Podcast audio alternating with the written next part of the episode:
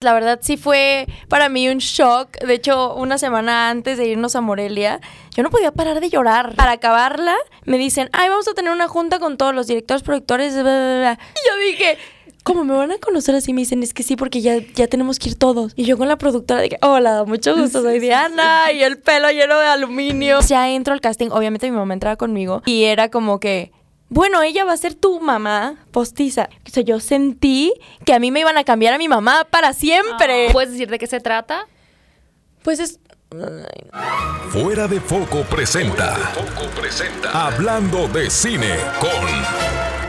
Conducido por Gaby Mesa. Cinefilos, bienvenidos a un nuevo podcast de Hablando de Cine con. Estoy muy emocionada de este episodio porque vamos a hablar de, de, varias cosas, pero en particular también quiero hacer énfasis en una película que tuvo una recepción intensa en internet, en redes sociales. Me refiero a Señor Influencer. Pero antes quiero agradecer a todos los que escuchan este podcast, ya sea en las diferentes plataformas de podcast o en el canal de YouTube de Hablando de Cine con. Recuerden que si ustedes lo escuchan pero quieren ir a verlo, dejar un comentario, pues pueden ir al canal de YouTube. También agradezco al espacio de Reprogramando TV. Si ustedes necesitan de pronto grabar algo en un foro, pues saben que esta opción también está para ustedes. Pueden checar los datos en la descripción del video. Y ahora sí, cinéfilos, la industria de cine en México está llena de grandes talentos y Diana Carreiro es una joven promesa que ya pinta para tener un futuro brillante. Habiendo participado en series como Control Z, Rosario Tijeras y Narcos México, Diana ya ha representado diferentes problemáticas que enfrentan las mujeres jóvenes actualmente, empujando historias que nos hagan reflexionar y discutir temas difíciles. Ella también participó en la película Señor Influencer, un filme que nos hace repensar nuestra relación con las redes sociales y que se convirtió en una de las más grandes sorpresas que nos dio el cine mexicano en 2023. Así que con una enorme pasión por la actuación y abriéndose paso a pasos de formas agigantadas para cumplir sus sueños, hablemos de cine con Diana Carreiro. ¡Hola! Sagitario, 6 de diciembre, feliz cumpleaños. Igual a ti. Hoy es el mío, pero salud por tu cumpleaños. Salud también. por nuestros cumpleaños. Que somos de la misma edad además, claro. lo que me tiene sumamente impresionada. Eh, Solo bueno, con dos días de diferencia. Solo dos de diferencia en la misma edad. Oye, Diana, gracias por estar aquí. Ay, no, gracias por invitarme. Fíjate que yo te conocí en la función especial de, de Señor Influencer en Morelia. En Morelia. Y, y, y, me diste mucha, o sea, como que me emocionó mucho tu, tu participación en esa presentación porque estabas muy conmovida. O sea, me acuerdo que, que era súper tierno porque, o sea, hasta querías llorar, ¿no? Muchísimo. Habías estado en un espacio así, Jamás. con tanta gente. O sea, ¿cómo, ¿cómo te sentías en ese momento en el Festival de Morelia presentando por primera vez al público así grandote? No, sí, la verdad fue espectacular. Yo obviamente nunca había estado en, un, en una situación así o en un uh -huh. festival. Y tampoco me lo imaginé. O sea, la verdad es que cuando hicimos la película, pues también el director, todos estábamos sorprendidos de que vamos a ir a Morelia. O sea, no es cualquier cosa. Sí, pues que estuve en la selección. Entonces, la verdad sí fue para mí un shock. De hecho, una semana antes de irnos a Morelia, yo no podía parar de llorar. De verdad. ¿Neta? ¿Eres, sí. muy, eres muy Sí, soy sentimental? muy sentimental. Soy muy sentimental. Pero pues para mí también es como un sueño hecho realidad que la verdad es que tampoco nunca había dicho como que quiero ir a tal festival o quiero estar en los Oscars, que luego uno sí lo piensa, ¿no? Pero no, como que no lo ves tangible. Ajá. Entonces, para mí era como que, a ver, es que no me está cayendo el 20 todavía. ¿Qué, qué, va, ¿Qué va a pasar? ¿A dónde voy a ir? ¿Cómo va a ser? Porque aparte, pues, no tenía idea.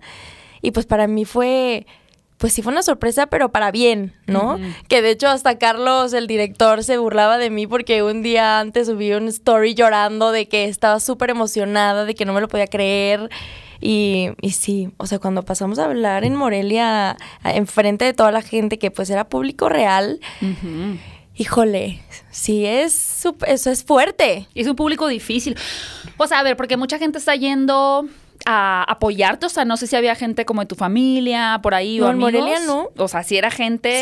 Sí, no, o sea, gente a que Morelia va su... gente que va a, a, a, juzgar la película, ¿no? o sea, porque cual. parte de la labor del festival, claro que entra gente público en general que compraron su boleto, les interesa, pero hay una porción de personas que son la crítica, ahora sí que el gremio, que están yendo como a evaluar la película, ¿no? Entonces, sí. pues también hay, hay una, me imagino, un nerviosismo particular. Sí, no, y aparte pues es mi primera peli, uh -huh. entonces pues para mí la verdad es que yo estaba viviendo un proceso 100% nuevo.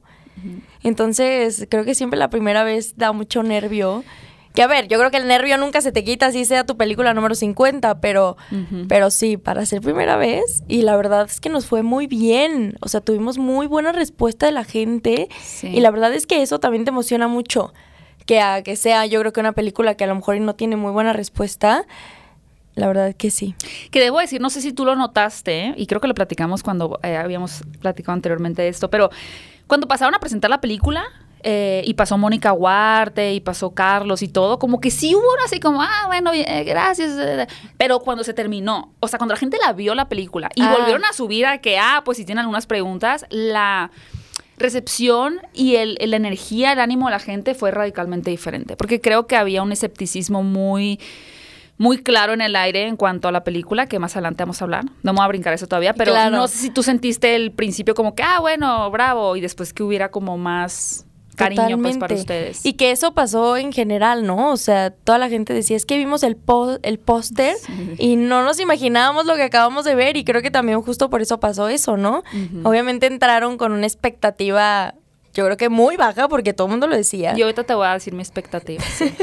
que seguro es la misma. Termina bien. La historia termina bien, pero sí, sí seré honesta, sí. Sí, y entonces pues yo creo que fue eso, ¿no? O sea, que la gente salió sorprendida. Porque la verdad es que es una película que no estamos acostumbrados a ver cine mexicano pues de esta manera, siento yo.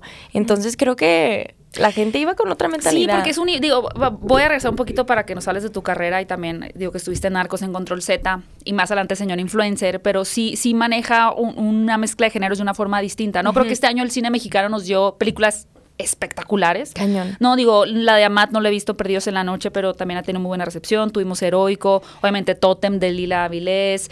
Eh, confesiones. confesiones, también. Dios sí, mío, saludos a Milo Treviño. Wow. creo que fue un gran año para. Ah, bueno, eh, temporada de huracanes también. Mm. Como que fue un año muy bonito eh, en cuanto a exploración de diferentes géneros y narrativas en el cine mexicano. Pero señor influencer en particular no es una comedia tradicional, Exacto. no es tampoco como, como que un thriller nada más, es una cosa muy rara. Claro. eso es lo que me encanta. Sí, total. Pero más adelante vamos a hablar de eso. Quiero rebobinarme, eh, tengo entendido que que te gusta la actuación desde niña, pero que no la considerabas como una carrera viable, ¿no? O sea, sí la habías, imagino, como esa cosa que otra gente hace, sí. pero que no es algo que yo pueda ser parte de. Totalmente. Sí, y eso me pasó, o sea, yo terminé, bueno, antes de el último año de prepa aquí en México. No sé tú de dónde eres. ¿Yo? Hermosillo. Ah, hermosillo, perfecto. Yo no sé si ahí así es igual que aquí en Ciudad de México. No sé si ahí hay carros y manejan, eh, hay edificios. No, no, pero luego pasa que en otros estados la prepa no es igual, ¿no? Ajá. Entonces aquí pues el último año es por áreas. Ah, claro, sí, sí, ah, igualito. como que depende, yo estuve en la UVM en la prepa. Ajá. Entonces era como económico administrativo, químico, biólogo. Ajá. Eh, Artes. Era como, este, sí, como comunicación, bla, bla, bla. Ajá. Y el que estuve yo, ah, no, no, perdón, el que estuve no. Y físico matemático era Ajá. Yo estuve en económico administrativo. Yo igual. Sí, sí. Claro. Porque Sagitario. Sí, totalmente, salud. Pensando en las hojas de cálculo para lo que digamos a nuestro contador, contador. Sí, no. Y la verdad, o sea, yo, porque yo decía, a ver, ¿qué voy a estudiar? Porque no había algo que realmente me apasionara, ¿no? En ese entonces. Mm, entonces yo decía, pues, ¿qué es lo más común, ¿no? Y para mí en ese entonces lo más común era administración de empresas. claro. ¿No? Sí, pues entonces yo dije, te sirve para muchas cosas. Claro. Entonces yo dije, pues administración de empresas. Me meto a esta área de prepa. No sabes cómo sufrí. Neta. No, no, horrible. Es que sí es mucho, de hecho sí es mucha, no matemática, pero sí, no, pero sí. cálculo, finanzas, mucha gestión, mucha finanza. Te va a servir, créeme. O sea, igual no, yo no me acuerdo de nada. No, yo no me acuerdo del balance, pero, pero siento que pone una semilla en ti que de alguna manera se germina diferente en otras decisiones que tomas en la vida. O sea, como que de alguna manera, no sé, te juro que sí te va a ayudar. Sí, no, yo sé que me va a ayudar.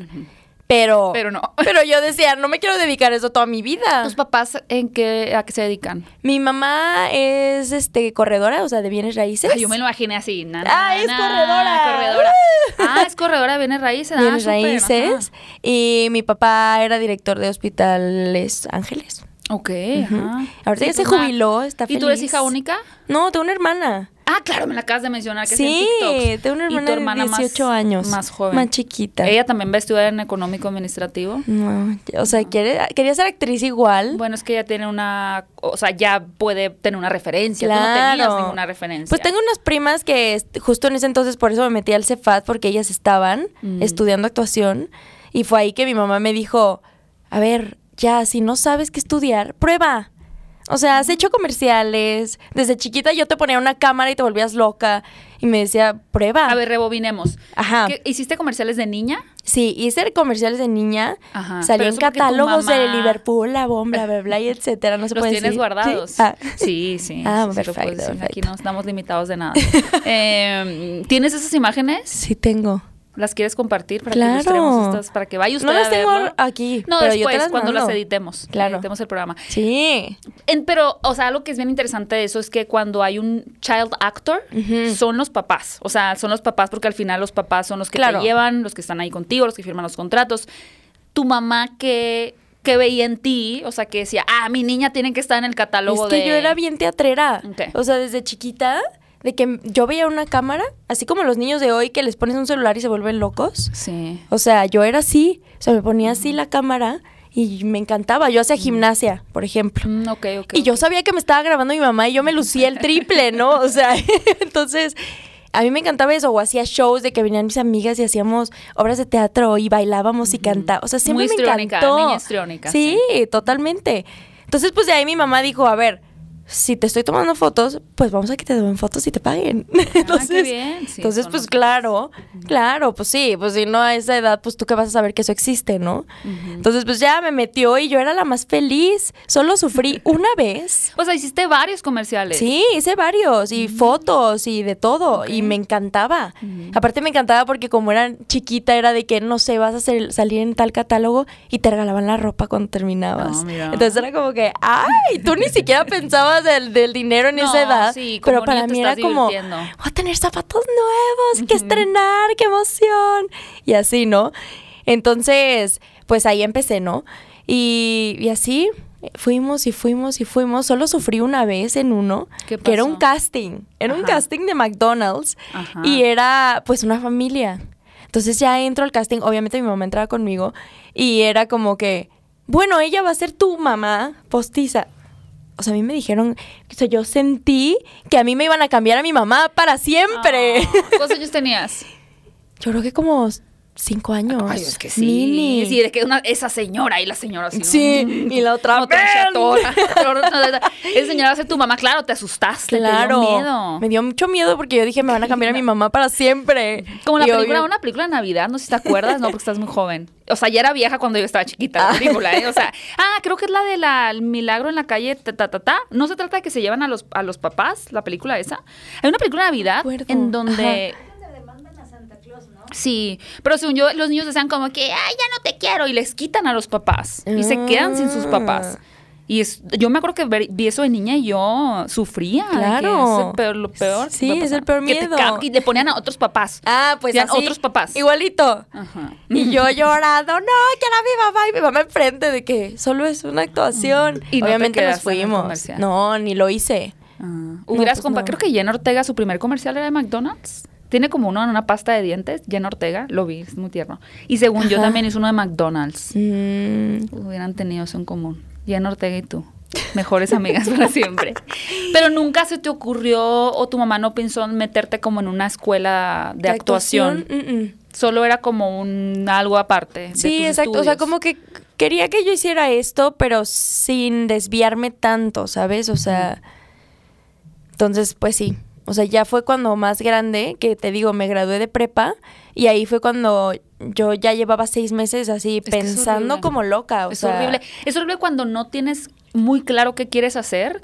Ese momento de la vida es, es, es crítico, o sea, porque creo que uno es muy joven para tomar una decisión que entre comillas te va, va a afectar toda la vida, porque realmente puedes después tomar otra decisión y mm, estudiar derecho y ser actriz o estudiar arquitectura y ser músico, o sea, como Claro. que no está, no, no es, no es excluyente, pues, ¿no? Lo que estudies, pero en ese momento lo, lo ves como un tsunami, o sea, Está que te arrasa y que tienes que decidir ya y que es la decisión más importante de tu vida. Claro. Y creo que casi nadie habla, bueno, sí la gente sí lo habla, pero se nos olvida, ¿no? Como que ese momento tan difícil. Es que siento que es muy pronto que nos pongan a decidir sobre 18 nuestra vida. O sea, no mocoso. sabes. O sea, si en fin de semana no sabes ni qué vas a hacer.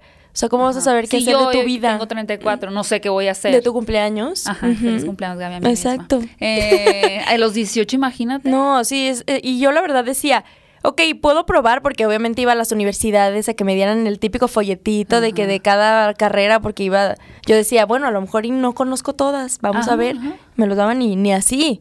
Y creo que Nada también hay que normalizar eso, ¿no? O sea, el no saber qué estudiar es normal. Sí. Pero yo también decía, la verdad es que no quiero meterme, por ejemplo, a administración de empresas, que a lo mejor en la universidad puede ser diferente y a lo mejor y me termina gustando, no sé. Pero yo también ya tenía muchos amigos que, por ejemplo, ya llevaban esos seis meses que ya llevaban de carrera En y ya se habían cambiado, ya se querían cambiar. Y yo decía, no, es que no quiero que me pase. Ayúdenme, denme confianza Sí. en mis decisiones, sean mi conejillo de indias. Total, qué difícil. Y entonces fue un día que ya yo estaba muy desesperada, iba en el coche con mi mamá y le dije, mamá, neta, no sé qué voy a hacer en mi vida, o sea, no sé, no sé. Me dice, pues ya, prueba actuación, están tus primas, pregúntales, prueba. O sea, fue idea de tu mamá. Sí, fue O sea, mi tú no- mamá. tú no pusiste sobre la mesa el, ¿te acuerdas que yo de niña, el comercial, qué tal la actuación? Tu mamá dijo, prueba la actuación. Prueba. Wow. Sí, no, yo jamás. Yo creo que me vio tan desesperada que de haber dicho, no, pues ya, denle una opción. Y dijiste, ¿va? Como y que- dije, va. Eso fue un jueves. Y un vi- el viernes siguiente marqué y les dije, oigan, ¿me pueden dar como información? No, no, a la, a- Ya a la al. Cefat, a la Ajá. escuela. Y me dijeron, no, es que la verdad, esto era enero, ya como mitad de enero, ¿no? Y me dicen, no, es que ya empezamos el curso. Y yo dije, no puede ser. Pero me, y me dijeron, pero cada tres meses entra talento nuevo, ¿no? Entonces dije, bueno, me espero tres meses más, ya no pasa nada. Y entonces me dijeron, pero bueno, si quieres puedes venir el lunes, haces tu audición y ya nada más de en tres meses, pues, ya nada más entras, ¿no? O sea, ya no tienes que hacer todo el proceso. Ok. Sí, pues ya lo tienes validado y ya no Ajá, exacto, entrar y ya. Y ya fui, me hicieron ahí una mini audición, típico que te ponen a cantar y en ese momento no se te ocurre nada, ¿Te cantas las cantar? mañanitas y no, horrible. ¿Cantas las mañanitas? Pues sí. O sea, es que a mí se me hace muy fuerte que pasaste como por un periodo como muy grande en donde no, no desarrollaste o no expresabas este lado artístico y de repente llegar a un casting en el que hoy canta y enséñanos qué traes. Sí, es súper fuerte. O sea, ¿cómo te sentiste? ¿Descubriste algo de ti que vivía adentro o cómo fue como ese primer encuentro, Pues la verdad- reencuentro con la actuación? Pues, la, o sea, a ver, o sea, en el casting también era así como que te voy a leer una escena y tú y yo vamos a improvisar algo como siguiendo la línea de esa escena y yo decía, Es que no te queda otra más que hacerlo, ¿no? es que claro, Ya estás ahí. sí. Y era así como que, no, ni me acuerdo bien, creo que era como... Tu mejor amiga te va a decir que, que le puso el cuerno a su novio y entonces tú qué le vas a decir y yo... Ay, amiga. pues ya, dile que vez, bien, ya. Aparte también 18 años. ¿Qué le vas a decir a una amiga que, se- que le puso el cuerno? ¿Y A tú, ver. esto es un juicio moral o Sí, van a- yo, ¿qué, ¿qué van es a- esto? ¿Qué van a calificar? Sí, de- ¿Mi respuesta moralmente hablando o mis aptitudes interpretativas? Sí está fuerte, ¿no? Está fuerte. Pero bueno, yo, yo no sé qué vieron. A lo mejor canté las mañanitas muy bien. ¿Sabes Y- cantar entonces? Pues sí, Ok. más o menos. Estás, eres afinada. Sí, pero a ver, las mañanitas no se pueden cantar tan bien. Y más cuando traes como de 10 kilos de nervios encima. O sea, sí cantaste las mañanitas. Claro, porque en ese momento yo estaba en blanco. Pues típico. Si ahorita te dijeran canta otra canción, ¿cuál cantarías? Las mañanitas. ¿Sabes? Porque es su ok, las mañanitas de para siempre. Para Hola. siempre. Ok, bella canción. No, a lo mejor ya, ya, ya se me vienen otras. Pero. Pero ahorita no, dices. Pero ahorita no, ahorita no me pongas a cantar. No, no, no, no te preocupes, no te voy a poner a cantar. Y yo, no, por favor. Típico ¿Sabes? de que eres actriz llora. Te cuento una anécdota. Uno, un periodista, un amigo, eh, una vez como que entrevistó a Ana Kendrick por Trolls. Ok. Y pues se le hizo fácil decirle como de, ah, pues a ver, o sea, canta. O, o sea, como que él empezó a cantar una canción y como que, ay, tú sigue la canción. Y la morra que le dijo, o sea, Ana Kendrick le dijo, no soy tu payaso, no voy a cantar. Desde ese momento, me encanta la cara de. Desde ese momento yo dije, yo jamás voy a decirle a un actor, a menos que sea como una confianza ya extrema y que el actor quiera o el cantante quiera cantar, o sea, porque a eso está yendo al programa, Claro. nunca le diría como, a ver, hazle como el personaje es la voz o canta o tal, porque es como... pues no, Claro. o sea, yo sé que habrá gente que le guste y lo tome a bien, Sí, seguro. pero habrá Ana Kendricks que te digan, no soy tu payaso, entonces. Yo no te voy a decir, yo no soy tu payaso. Sí, pero no soy. no, pero. Ok, entonces, eh, ¿quedaste en el casting? Sí, ya, o sea, literal salí y está el director y me dijo como que, mira, la verdad es que, o sea, hiciste, pues lo hiciste bien, ¿no? Nos gustó. Y pues, si quieres puedes empezar mañana. Wow. Y yo, ¡ay! Y yo, ¿cómo? ¿Qué tengo que hacer? Y yo típica de que, ok, tengo que traer que un cuaderno, un qué, qué ropa, no sé qué. Porque aparte para esto yo ya había hecho casting en el SEA y yo veía que era otro, o sea, otra cosa totalmente diferente. O sea, en el SEA todo el mundo iba, parecía que iban a la oficinísima súper arregladas. Más bien yo pensaría que fueras en la ropa más cómoda posible, ¿no? Claro, pero pues sí. Y entonces ya llegué al CEPAT y eso también es lo que me gustó, ¿no? O sea, yo veía a las chavas que venían saliendo en ropa deportiva, o sea, yo decía, es que, claro, esto es lo que a mí me gusta. Y ya, pues entré y todo, y la verdad no te voy a mentir, fue bien difícil. Estu o sea, la verdad la pasé bien mal. ¿Por qué? Yo creo que estaba muy chiquita. O, sea, yo por creo los que... ejercicios, por cómo Sí. te empujan, o sea, cu- ¿cuál es la dinámica más o menos de las clases? Pues haz de cuenta que hay varias clases en las que te ponen, hay un ejercicio en actuación, para los que no sepan, que se llaman A y B. Na, A y B. A y B. A y B. A y B. Entonces, cuenta, tú eres A y yo soy B. Y entonces ponen una situación, ¿no? Que casi siempre es A le declara su amor a B y B lo rechaza. Porque casi siempre es eso. Porque, no sé, Ok. por- pero son de improvisas- improvisación. Entonces, pues, y B tiene la opción de o lo rechazas o si lo quieres. O sea, es lo que tú quieras hacer. En el momento, sí. Y yo sufría muchísimo. O sea, de verdad, como que me daba tanto miedo porque aparte, o sea, yo y creo que solo otras dos más éramos las más chiquitas y todos los demás ya tenían como 30 años. Entonces yo me sentía, la verdad, como muchísimo miedo porque yo decía, no sé, me siento tan vulnerable, Mm. me siento tan chiquita. O sea, y yo veía que los demás pasaban a hacer unos ejercicios que yo decía, es que yo, ¿por qué no puedo hacerlo? Porque a mí no se me ocurren esas cosas. Como que yo creo que me bloqueaba demasiado y yo decía, no Pues sé. estabas entendiendo que tu proceso era diferente al de ellos, ¿no? Claro. Pero que esas, esas son cosas que se entienden ya con otro tipo de experiencias y madurez, de decir, claro, es que yo me estaba queriendo exigir cosas a una cierta edad, Claro. en donde mi camino no tenía nada que ver con el camino que estaba recorriendo esa otra persona. O sea, no es como que ellos estuvieran en el nivel 7 y tú tuvieras el nivel 1, simplemente estaban en momentos de su vida distintas, Claro. encaminadas a cosas distintas, y pues tú tenías otro bagaje, otro, otra experiencia que pues era lo que podías dar en ese momento. ¿no? Totalmente. Aparte, sí, pues yo venía saliendo de prepa y a ver, yo sé que hay muchas pues, chavas y chavos que salen a esa edad y ya tienen un montón de experiencia, pero yo la verdad es que en ese momento yo me sentía, te digo, súper vulnerable. Y para mí era, o sea, fue muy fuerte, la verdad, y mi cabeza estaba O sea, ¿cuánto tiempo estuviste en el Cefat? tres años, ¿Y los tres los sufriste? Los tres. Ibas, que O sea, ya al final ya no, todos los días. Todos los días de, o- era como de 8 a, a veces a 4, a 6, o sea, era casi todo el día. Y, o sea, sí, a, a ver, no todo era actuación, también teníamos clases de conducción en foro, que eso también era bien padre. Eso sí era padre porque era muy práctico, ¿no? Te daban un guion, a veces, había- te digo, hacíamos conducción, teníamos clases de baile, de danza, de combate escénico. Entonces está padre porque también... ¿Qué es combate escénico? Me agradó eso. Ah, combate. Sí, literal, peleas. Genial. ¿Viste la película de Bottoms? No. Es una película de Prime Video de um, unas chicas que hacen un club de, como club de la pelea. Ok. O sea, unos golpes, o sea, es como, sí, vamos a golpearnos. O sea, lo hacen por otras razones muy tontas, pero justo es como que vamos a golpearnos y se, gol- y se golpean, o sea, pero es muy simple. Está bien. Ah, pues así era es esta clase. Y era peleas. Y sí, sí estaba bien padre. Suena bien. O sea, como acción. Y eso estaba muy cool. Y les enseñaban como self-defense, defensa personal, o más como combate, o sea, como una coreografía de... Sí, eran coreografías. Genial. Sí, o sea, y luego era con espadas. O sea, íbamos cambiando como de arma. Eso estaba bien ¿Y padre. tenían espadas reales o...? No, no, no. Porque la espada... re- ¿Has, has agarrado una espada Sí, real? pesado. No manches. Una locura. O sea, yo no sé cómo le, le hacían. No, yo La tampoco. gente en el medio. O sea, levantar una espada... O sea, solo sostenerla así es No, ya. casi imposible. Por eso tenían cuerpos espectaculares, ¿no? Está o muy sea, cañón.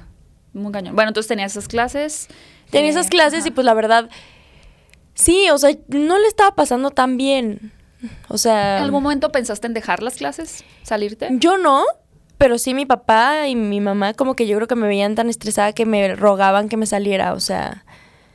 O sea, ¿te sentías que no era suficiente o sí, qué era? yo sentía que no era suficiente y que como que no tenía pues la habilidad y el talento, por así decirlo, Mm. de por ejemplo pasar a hacer estos ejercicios de improvisación, que ahorita me pones a improvisar y te lo saco facilísimo.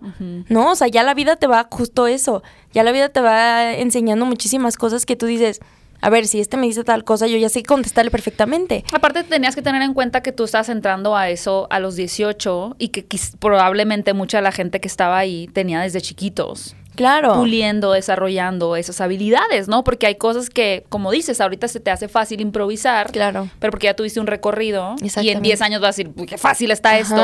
Pero alguien que lo empiece a hacer es como, qué complicado, ¿no? Es súper fuerte. Es, muy, es que es Sagitario, muy exigente contigo misma. Muy. Pero aguantaste. Sí, aguanté, pero Ay, no, sí pasé por unas, te digo, o sea, una vez tenía un ejercicio. Esto nadie lo sabe, ¿eh? O sea, te estoy dando la primicia.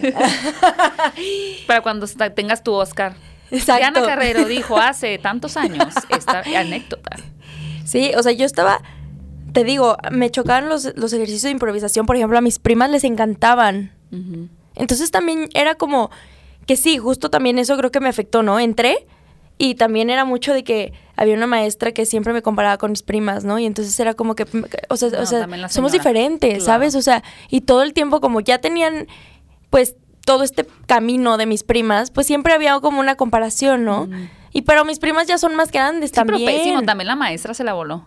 Y casi todos, los maestros. Entonces, pues sí, ¿no? Entonces, te digo, a mí no me gustaban los ejercicios de improvisación. Y yo sabía que ese día me tocaba a mí hacer mi ejercicio de improvisación, ¿no?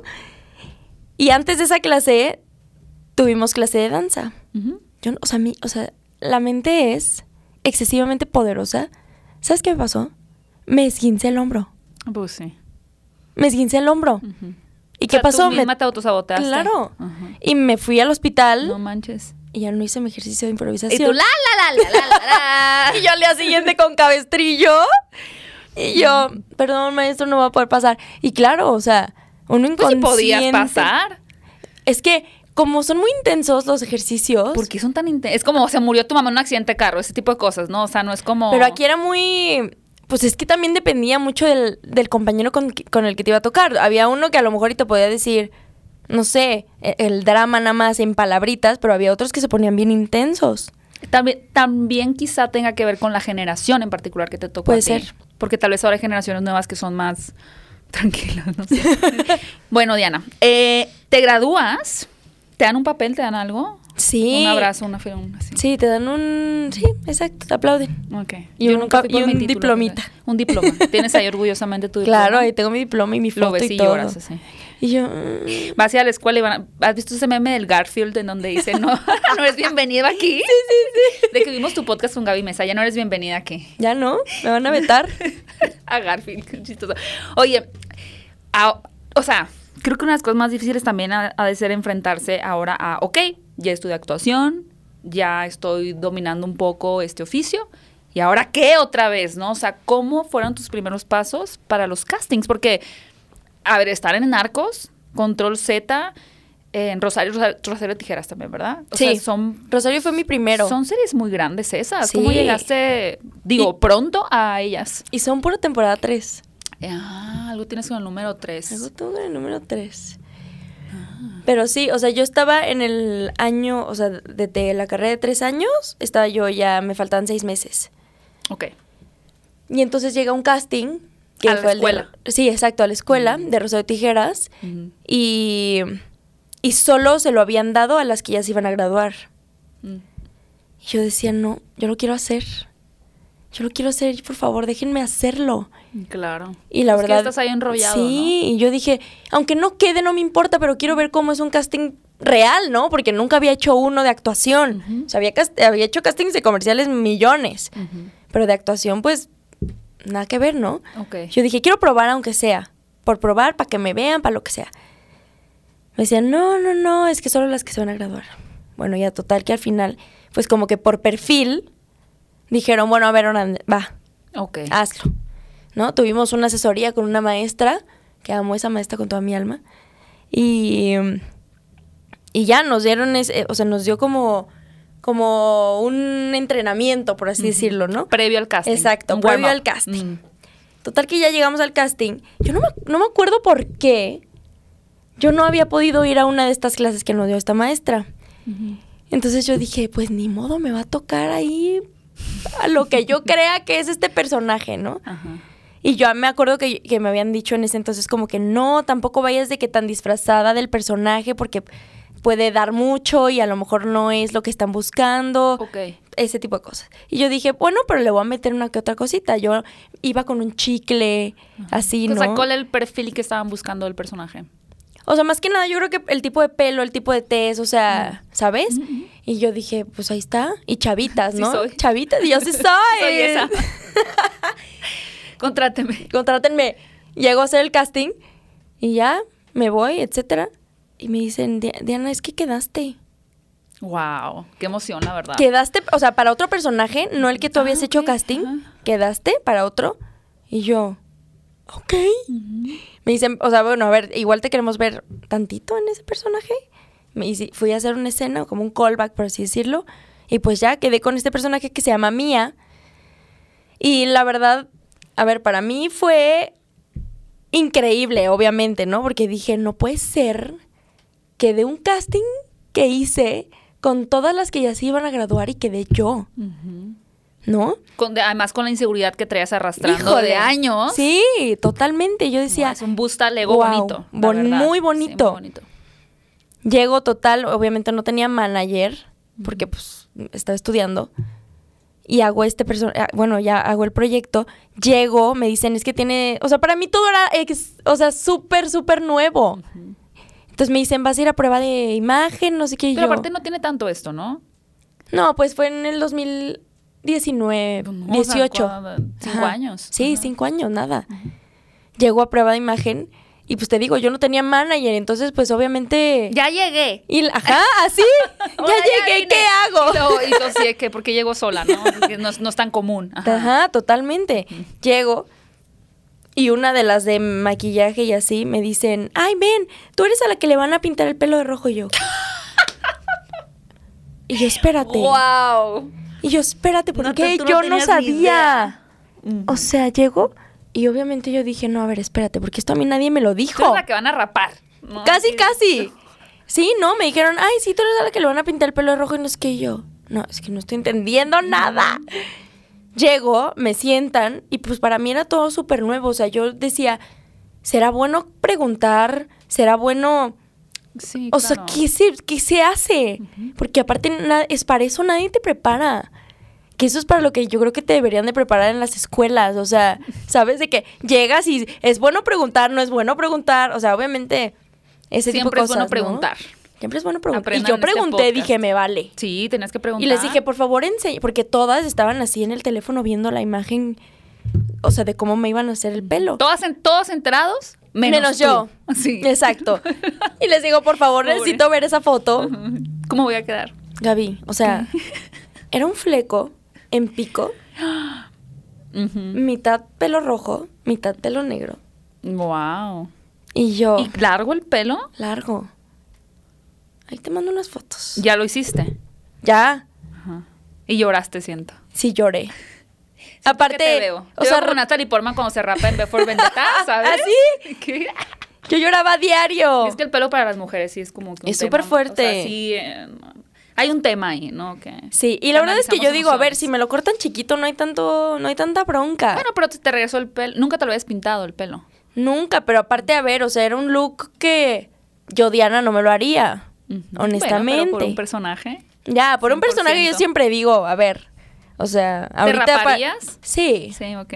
sí, sí, me- sí, lo que sea. Es que todo fuera como el pelo. Mm. Pero pues te digo, como yo no sabía también para mí fue como un shock. Total que ya me lo, me lo empiezan a peinar, aparte nos digo, a pintar, nos tardamos como cinco horas. Aparte para esto, para acabarla, me dicen, ay, vamos a tener una junta con todos los directores, productores, bla, bla, bla". Y yo como, yo traía así el pelo lleno de aluminio. y yo dije, ¿cómo me van a conocer así? Me dicen, es que sí, porque ya, ya tenemos que ir todos. No manches. Y yo con la productora de que, hola, mucho gusto, soy Diana, y el pelo lleno de aluminio.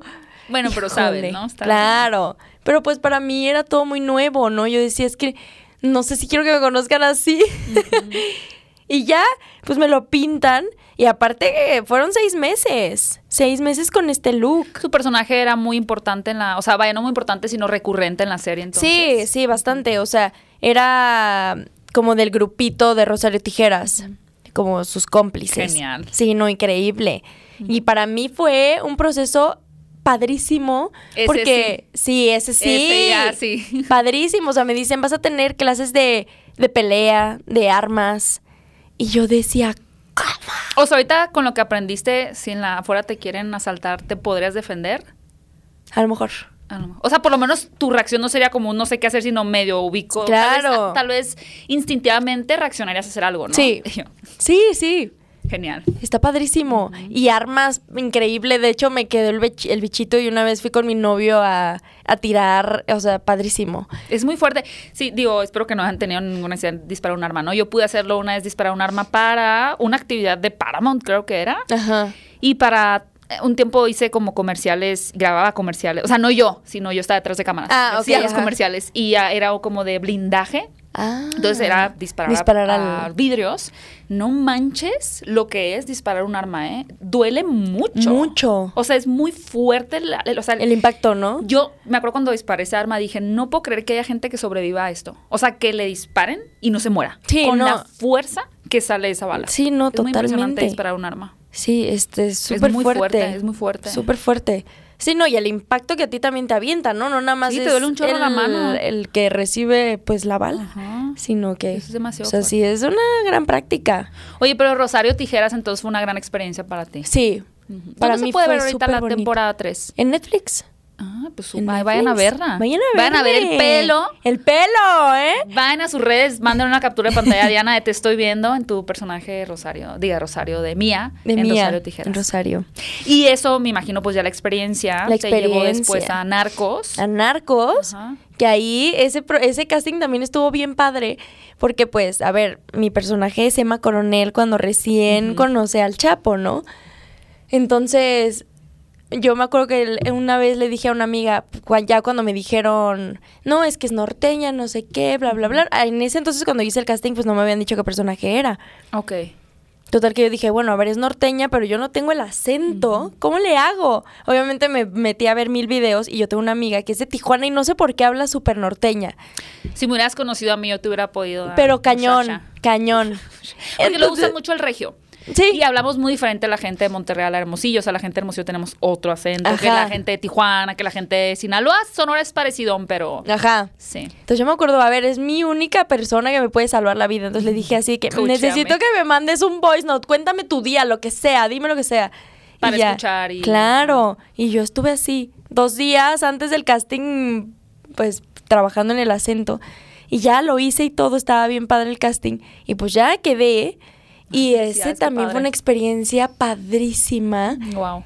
Porque pues es una producción pues gringa. Entonces, pues O sea, ¿sentiste que cambió mucho la escala de la producción de Rosario Tijeras a Narcos México? sí. O sea, más ¿Estaba que dirigiendo nada, a Matt Escalante o ella? Sí. A Matt, ok. Dile que te metan una película también a Matt para que se vayan a Canes. ¿verdad? Sí. Y ya lo tomes fotos con Kate Blanchett. Y, Ay, por y nos favor. dejes de hablar a nosotros aquí. los- No, claro que no. Y este, y sí, estuvo bien padre, o sea, pues te dirigían casi casi en inglés, toda la gente hablaba en inglés y pues para mí era como, wow, o sea, está padrísimo Ya la te sentías en Hollywood, experiencia. tal cual. Claro. Y estuvo bien padre, la verdad es que no tuve tantas escenas, pero hice una relación súper bonita con todos los actores, que aparte venían de todas partes del mundo. O sea, venían unos de España, otros de otros estados de México, otros de Los Ángeles. Hicimos un grupo bien bonito, otros de. Cuba. O sea, padrísimo. Y pues también ahí, o sea, y justo nos tocó pandemia. Utala. Entonces... Pero qué padre pasar la pandemia, uno trabajando y dos en ese ambiente como en el que no estás en tu casa encerrado de "¿Y ahora qué Total. va a hacer de mi vida, ¿no? No. Sino que estás creando arte, ¿no? Claro. Creando cosas. Estuvo bien Estuvo padre. bien. Sí, aunque era bien raro, ¿eh? Porque aparte nos ponían como unos conos de la vergüenza, como el del perro. Para en vez protección. de careta, la típica que era como de lentecitos, esta, pues, para que no se te marcaran los lentes, era uno que tenía como un collar aquí. Entonces, literal, tú te lo ponías aquí y Ah, salía así. Como una visera al revés. Sí, ¿no? ándale. Y así Wow. e- era el ensayo. y yo, chapo, cosas te amo. raras. Y yo con mi... Wow. sí, fue Oye, a ver, voy a preguntar algo que yo creo que nunca he preguntado. A ver. Bueno, no sé si tiene, y creo que luego la gente es muy chismosa y le gusta saber estas cosas. ¿Tienes, has tenido en esa escena ya que estabas con, eras como la pareja así, como, había escenas como de besarse y así o no. ¿Ese fue tu primera escena besándote con alguien en, o fue en Rosario Tijeras? No, no, fue en Narcos. ¿Y cómo es? ¿No es raro? Es raro. ¿No practicas antes? Siempre he tenido la duda. No. Pero no sería bueno O sea, porque tu práctica. Ay, no, pero. Suena como raro. fantasía de Wattpad, ¿no? Pero- no, o sea, porque pienso, a veces se tiene que ver muy estético.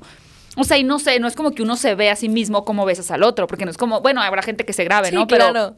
usualmente como que tú igual piensas que se ve muy bonito y ya lo ves y es como que se ve asqueroso, ¿no? O sea, porque, no sé, mil razones. Pero pienso, cuando los actores hacen esas escenas, lo practican, se ponen de acuerdo, se echan una menta, o sea, o eso sí, ya va. O sea, a ver. Sí, como que medio. O sea, a ver, en, en Narcos no me tocó. Mm. No había práctica, que normalmente no hay práctica, según yo. Ok.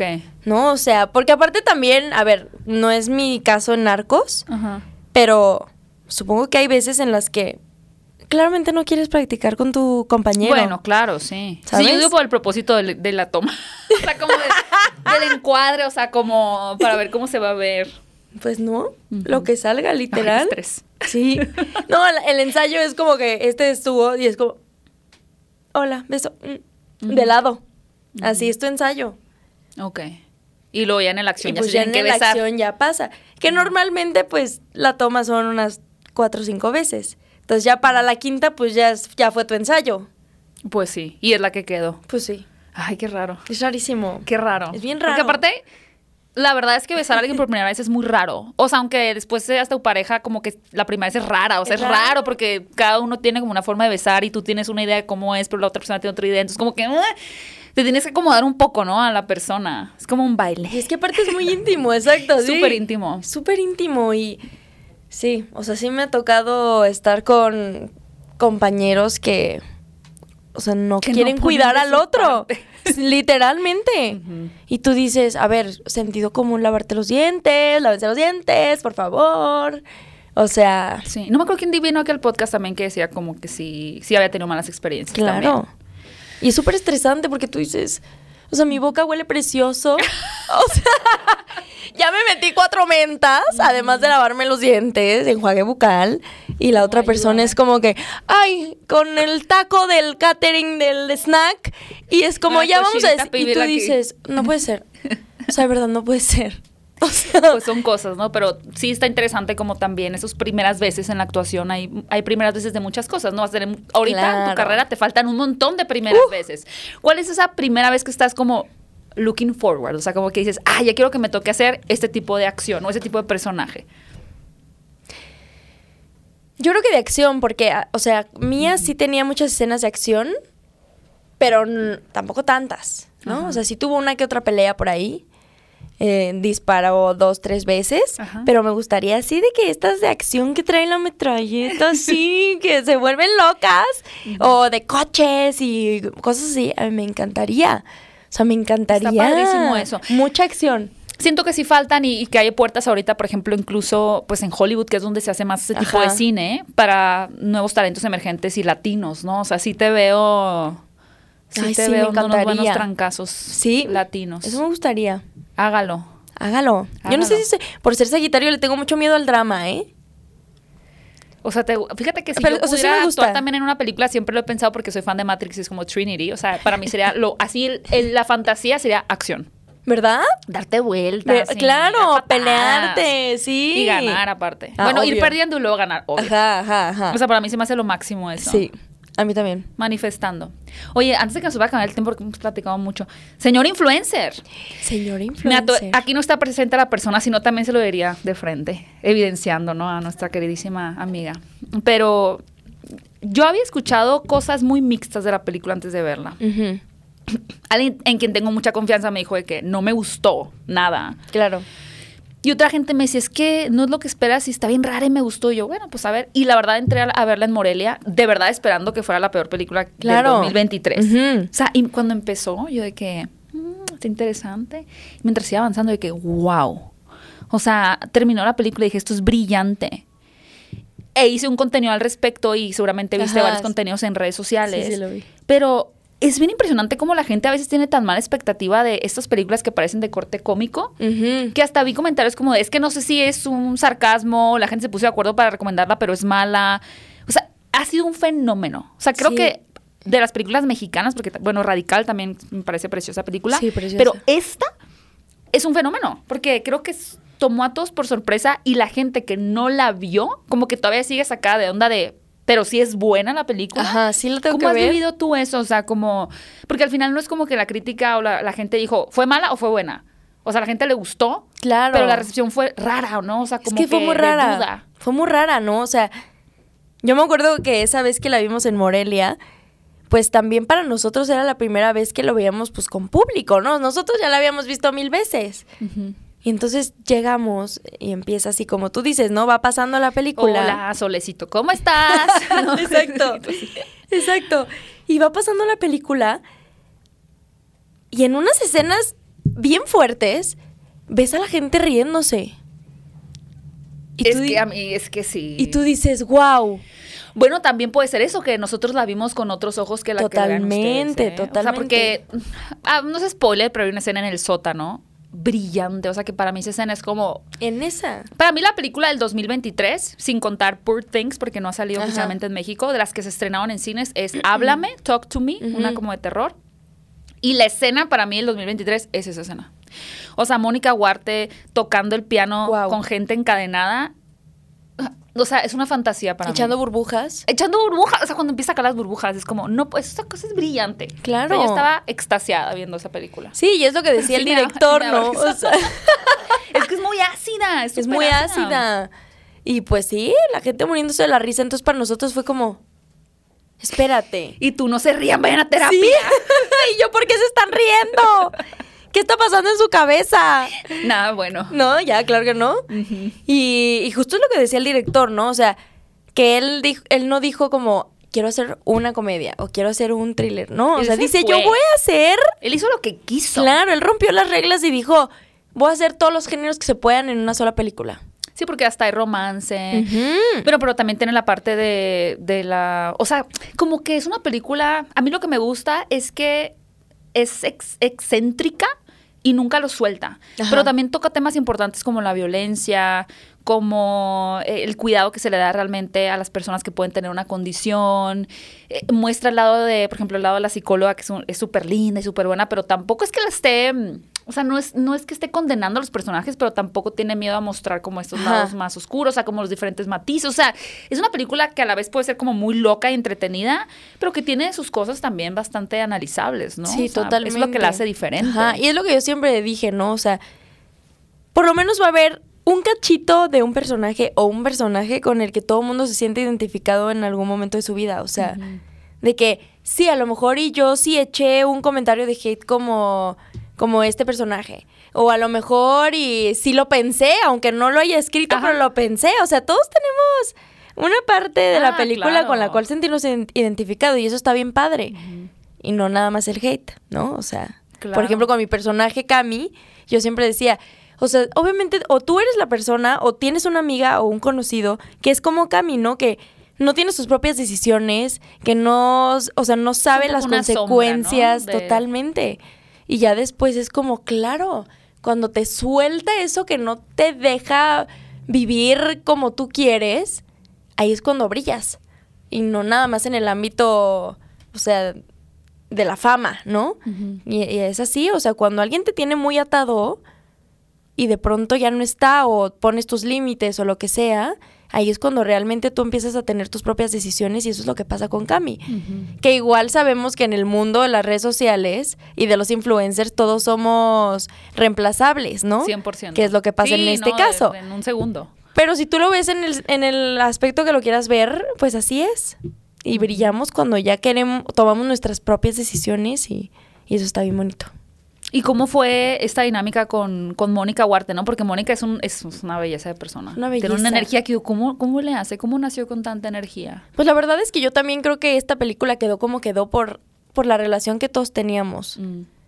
Que luego eso falta, ¿no? En las producciones. Una Bastante. armonía. Muchísimo. O sea, desde el primer día Moni era la típica que llegaba y saludaba a todo el mundo, con una actitud que nos ponía de buenas a todos. Entonces creo que también eso influye, ¿no? Y eso está bien padre, pues, del protagonista o los protagonistas, que pues lleven ese ambiente pues a las, a, a las grabaciones y al set porque pues vas a convivir con esta gente ya sea un mes, dos, tres, seis meses, o sea, O los vas a seguir viendo porque estás en el mismo negocio. Exacto, totalmente. hay que ser inteligentes, ¿no? y está, estuvo bien padre, estuvo bien bonito, hicimos una conexión, una relación todos, súper bonita, súper bonita. Oye, Diana, ¿y tú cómo tomas la crítica? O sea, si esta película hubi- hubiera sido un fracaso absoluto, eh, ¿cómo, ¿cómo te sentirías tú? O sea, porque afortunadamente creo que has estado en producciones que han tenido buena recepción. Ajá.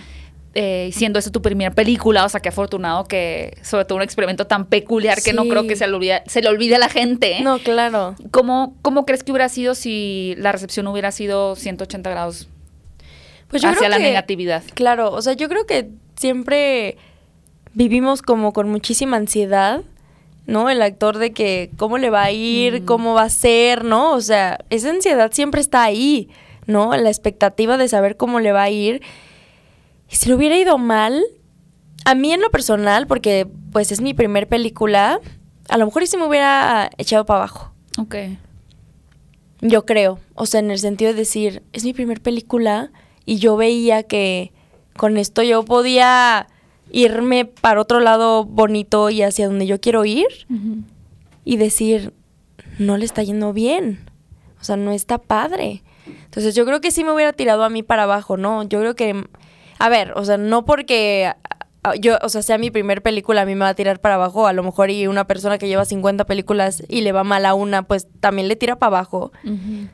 Y más que nada yo creo que lo que más pega es que tú das todo lo mejor de ti cuando estás grabando el contenido. Y entonces es como, claro, ya muchas cosas no dependen de ti, ¿no? O sea, es como en la edición que luego tú crees que grabaste una cosa y en edición es otra cosa totalmente diferente. O sea, hay muchos factores que no dependen de ti, pero si dices, la verdad, yo di todo de mí para que le fuera tan mal. O sea, siento que esa es como la decepción del actor, ¿no? Que habrá, yo creo que este proyectos que también conozco otros actores, no voy a decir nombres, que me han dicho, a ver, o sea, yo ni le voy a meter ganas a este proyecto porque ni me gustó grabarlo. Ok. Y es súper válido, ¿no? Y creo que sí, o sea, para abajo. Pero afortunadamente le fue muy bien. Y, ay, yo qué paz. Diana, antes de que te nos vayas, eh, ¿tienes un próximo proyecto en puerta del que ya puedes medio hablar para saber en dónde esperarte también próximamente? Sí, en VIX, que es mi primer protagónico. Otro primera vez. Otra, primera, vez. Otra primera sí, vez. entonces sí, hay muchísimos nervios, ¿no? Pero estoy súper feliz porque también es un, es un proyecto que todo fue nuevo para mí. O sea, yo nunca había hecho comedia, comedia. Ajá. Y pues ser protagonista también es como... ¡ah! Y de una comedia, que Claro. es creo que lo más complicado. Sí. Entonces sí, fue explorar muchísimo. La verdad es que tuve compañeros que me ayudaron un montón, que son Memo Villegas y Natalia Telles, que wow, o sea, de actores y de personas, son muy buenos compañeros. La verdad es que conmigo, o sea, lo- yo lo agradezco mucho que me haya tocado con ellos, Ajá. porque pues el proceso se vuelve pues un poquito más light, ¿no? O sea, pues navegarlo más fácil que a que me hubiera tocado con otra gente, ¿no? Entonces sí, pues en VIX, no, no tenemos fecha todavía, Ok. pero pues próximo año segurísimo. Y ¿Y puedes decir de qué se trata? pues es... No, la No, verdad no ok, sé. no. Y yo... Una comedia con Natalia Telles, Memo Villegas en VIX Plus próximamente. Exacto, no se la pueden perder. Ok. Qué Luego ya ve- vuelves a platicar de, de ella. Se va a llamar Profe Infiltrado. Así que... Profe infiltrado. Ya para cuando salga van a decir, ah, es la de Diana.